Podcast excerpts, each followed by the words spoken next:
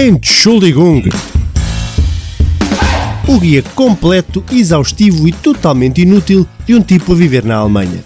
O meu nome é João Pedro Santos e este é o Entschuldigung, que já agora quer dizer peço desculpa. Este podcast tem o patrocínio de alguém! Finalmente! Ai, estou tão contente! Ups, viram? Poesia da boa, rimou e tudo, mas é bem verdade. A partir deste momento, o podcast Entschuldigung tem o apoio da representação em território alemão da Caixa Geral de Depósitos. Como diz o slogan, não importa onde está, com a Caixa fica mais perto. Portanto, caros ouvintes portugueses residentes no estrangeiro, nomeadamente na Alemanha, se necessitam de uma instituição bancária, o vosso banco é a Caixa. Vai encontrar todas as soluções de que necessita na Caixa Geral de Depósitos e não hesitem em aceder ao site cgd.pt. Caixa Geral de Depósitos, uma confiança feita de certezas. E dito isto, siga a banda!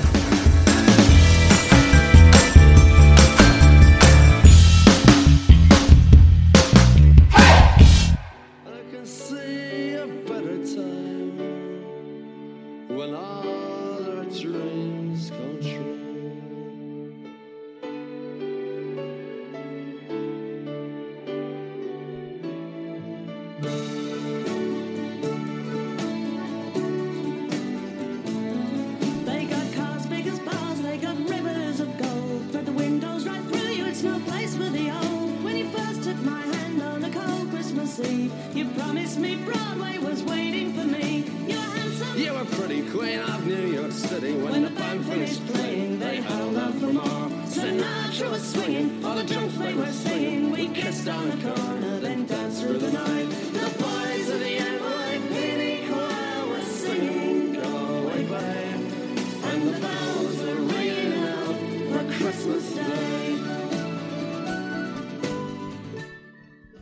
Para a última música de Natal, escolhi os The Pogues, eh, com esta música Fairy Tale of New York, uma música de um álbum de 88, de seu nome If I Should Fall From Grace With God. Esta, esta música, curiosamente, tem sido banida das músicas de Natal porque tem algumas palavras eh, como cunt e faggot que eh, não são apropriadas para esta época, algo segundo alguns. Eu acho isso uma parvoíce, a música é lindíssima. Eh, cunt e, f- e, e faggot quer dizer eh, fagote e conta, vá, em português. É isto que quer dizer. Mas é uma grande música. É uma grande música e cria-me sempre um grande meio quilo de nostalgia sempre que a ouço. Portanto, aqui fica a minha homenagem aos The Pogues, esta banda irlandesa. Como vocês sabem, o podcast Entschuldigung tem o apoio da Caixa Geral de Depósitos, que na Alemanha tem sede em Berlim, com atendimento em Stuttgart, Colónia, Frankfurt, Hamburgo e Munique. Para mais informações em cgd.pt ou por e-mail er.alemanha.cgd.pt. Porque não importa onde está, com a caixa fica mais perto. Maltinha, estamos a chegar à derradeira semana do Natal. Aqui na Alemanha, eh, as pessoas andam tudo maluco este fim de semana a comprar pinheiros. A tradição manda que se comprem pinheiros nesta época eh, e depois se embelezem e se monte, monta a árvore de Natal eh, hoje, no domingo. Como vocês sabem, isto é gravado ao domingo, dia 20 de dezembro. Depois perdura até dia de Reis. Portanto, a árvore de Natal não tem uma grande longevidade aqui por estas bandas. Tem, são duas semaninhas para bombar. Portanto, a minha mulher foi comprar uma árvore de Natal, eh, não sei onde. Há montes de lugares pelo campesinato que vendem árvores de Natal pequenas que depois são replantadas. Atenção, eh, não é, depois não, não se mandam para o lixo. São, compras e depois devolves. É uma boa ideia, é interessante. Malta, para esta última semana do Natal, tenho, devo dizer-vos que recebi uma carta importantíssima, pelo menos para mim, de- do Pai Natal, que, pá, pronto, somos amigos há vários, pá, eu não gosto muito de publicitar estas coisas, mas somos, temos uma, uma sólida amizade de alguns anos, e ele decidiu enviar um, um manuscrito à antiga, e eu queria partilhar isto convosco. Está bem? Porque há aqui algumas questões sobre o Pai Natal que não se sabem, que não são do conhecimento público e acho que devemos, ou pelo menos eu devo, partilhar isto com, com os meus queridos amigos eh, portugueses que me ouvem por aí. Portanto, eh, aqui está, carta aberta do Pai Natal, um tal de Nicolau. Ele não, está muito, não é muito forte nas redes sociais e na- nestas novas formas de, de comunicação, mandou uma carta para, eu, para, eu- para que eu fizesse o favor de partilhar isto, de explanar estas, estas questões que lhe vão na alma. Portanto, aí vamos nós. Olá, João, espero que estejas bem. Aqui vai aquilo que eu tenho a dizer sobre a minha pessoa e aquilo que é o Natal. Pois, na verdade, o que venho aqui dizer é um dado pouco conhecido, mas, na realidade, eu, Nicolau, possuo uma costela lusitana por parte da minha mãe, que era transmontana, da aldeia de Varge, mais concretamente. Aliás, se repararem na minha valente barbança, percebe-se bem que isto é pelo de trás os montes.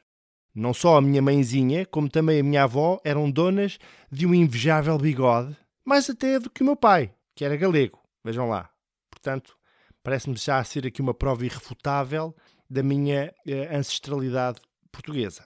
Ora, o que se passou foi que quando ela era catraia, enamorou-se por um mancebo loiro da Galiza, todo janote, todo pimpão, e vai daí mudou-se com ele para lá da fronteira, mais para norte, para a cidade de Lugo.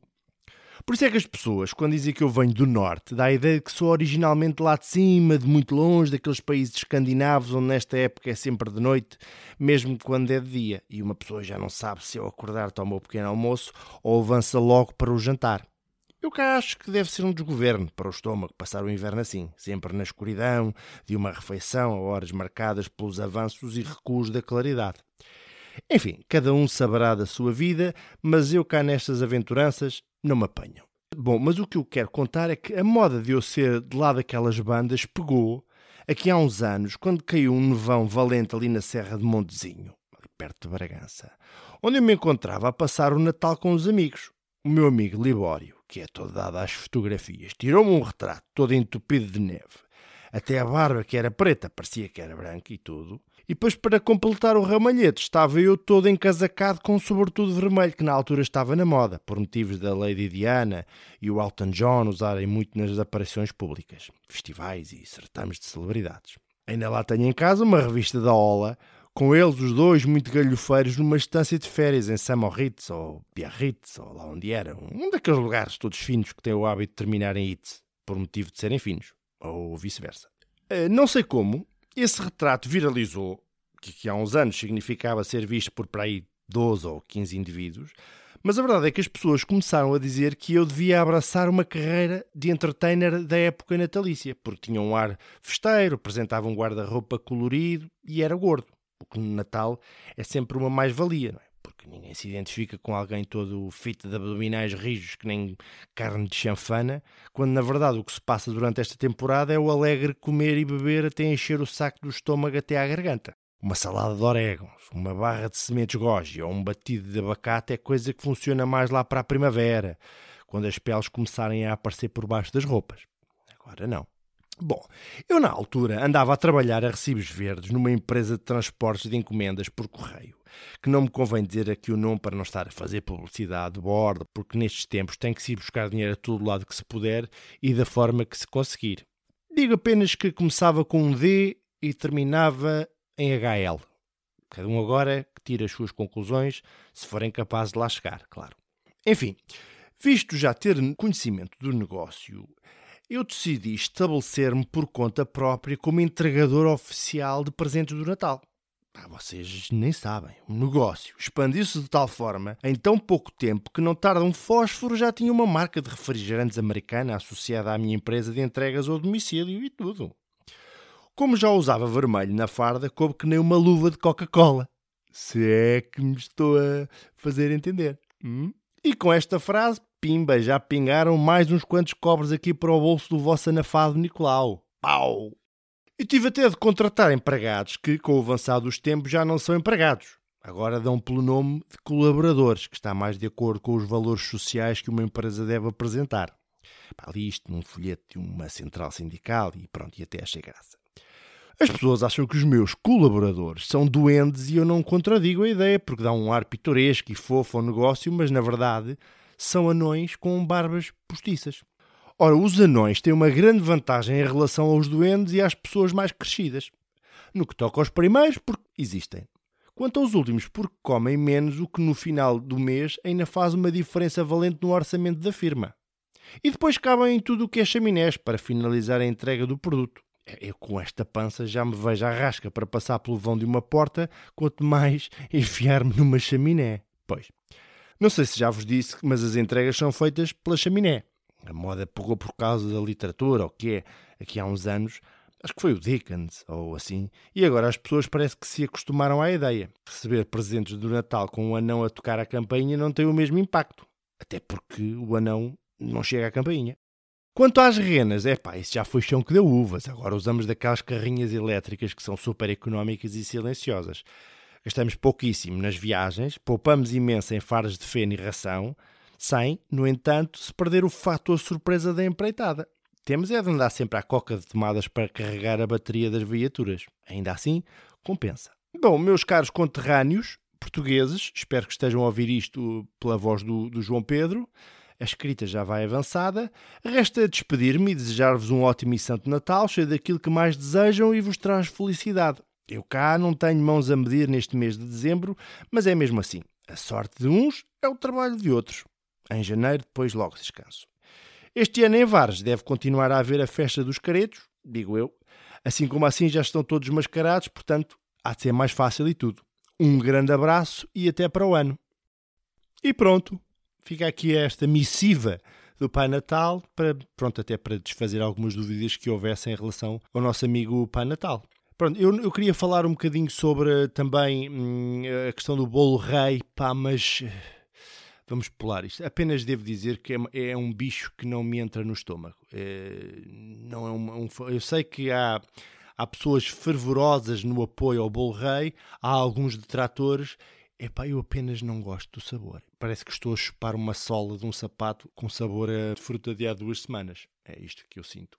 De resto, Resta-me desejar-vos um bom Natal, com, com rei ou sem bolo rei, com árvore de Natal ou sem árvore de Natal. Para finalizar, vou aqui dizer algumas palavras enquadradas nesta rubrica da aula de alemão sobre esta época.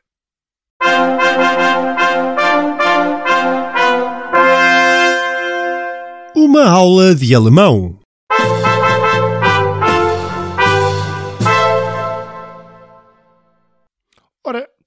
Weihnachten. Eu já falei disto há umas semanas, mas vamos pensar um bocadinho nesta palavra. Digam-me lá se não é uma palavra que custa a engolir. O menino Jesus nasce na manjedoura, altera para sempre a história do mundo e a malta alemã decide celebrar o feito com um dizer deste calibre. Weihnachten. Epá, eu só a escrever isto, porque eu tenho isto aqui num, num guião, só a escrever já me enganei para aí três vezes. Assemelha-se mais a um medicamento para a sinusite ou o nome de um defesa central do Werder Bremen do que propriamente ao advento do Natal. Esta evidência deixa-me um pouco indignado ao ponto de sentir a necessidade de partilhar a minha indignação convosco. Repitam lá comigo, vamos lá ver isto, vamos lá fazer este exercício. Natal. Não é agradável e quentinho? Pois que é, pois claro que é. É como um cobertor que nos traz as memórias de infância junto ao pinheiro, aos presentes, com a família toda junta em alegre reunião, não é? O tio Jerónimo já beba sentado no sofá a mandar vir com a guerra do ultramar, o sozinho em casa a passar na TV pelo vigésimo ano consecutivo, ou o primo Nuno, que ainda não tem idade para beber, mas, mas quase, a virar copos de moscatela às escondidas na casa de banho. E, entretanto, o pai à bulha com a faca de trinchar o peru depois quase ficar sem dois dedos da mão. Enfim, a harmonia, a paz, o conforto desta época festiva que encaixa como uma luva na palavra Natal, a natividade, o nascimento do menino. Fofinho, não é? É fofinho o Weihnachten já é um bocadinho uma sensação de agrafar as unhas. Já sinto que me estão a agrafar as unhas, custa-me entrar. É como comer uma côdea de pão seco, sem, sem, sem nada, sem nenhum líquido para empurrar. Fica aqui, entupido na, na, no esófago. Era isto que eu queria dizer. E reforçar os votos de Santo Natal a todos uh, que me estão a ouvir. Tchus!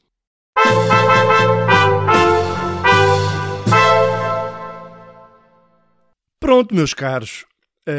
Hum, espero que tenham um grande Natal. Não se esqueçam, tenho um livro de contos chamado No Tempo do Homem Normal. Está à venda no site da Oxalá Editora ou na FNAC, na WUC, na Bertrand, uh, onde, se estiverem em Portugal. Portanto, pode ser, é só uma sugestão, um belo presente, não só ou, ou para vós ou para alguém próximo. Fica aqui a sugestão, que a pessoa também tem que ganhar a vida. A pessoa também tem que ganhar a vida. Meus caros, até para a semana e um ótimo Natal, é o meu desejo. Adeus!